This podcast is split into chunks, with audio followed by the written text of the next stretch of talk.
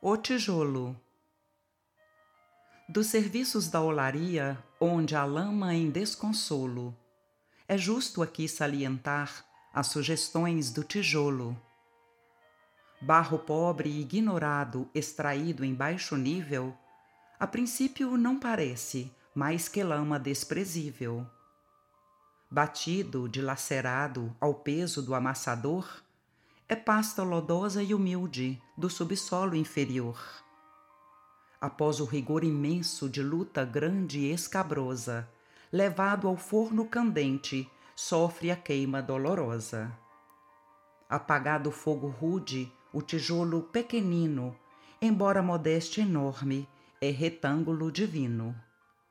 Saiu da lama humilhada, foi pisado de aspereza, foi queimado, mas agora é base de fortaleza. Apesar da pequenez, é a nota amiga e segura que constrói bondosamente a casa da criatura. É a bênção, filha do pó, que as fornalhas não consomem. É terra purificada, servindo de abrigo ao homem.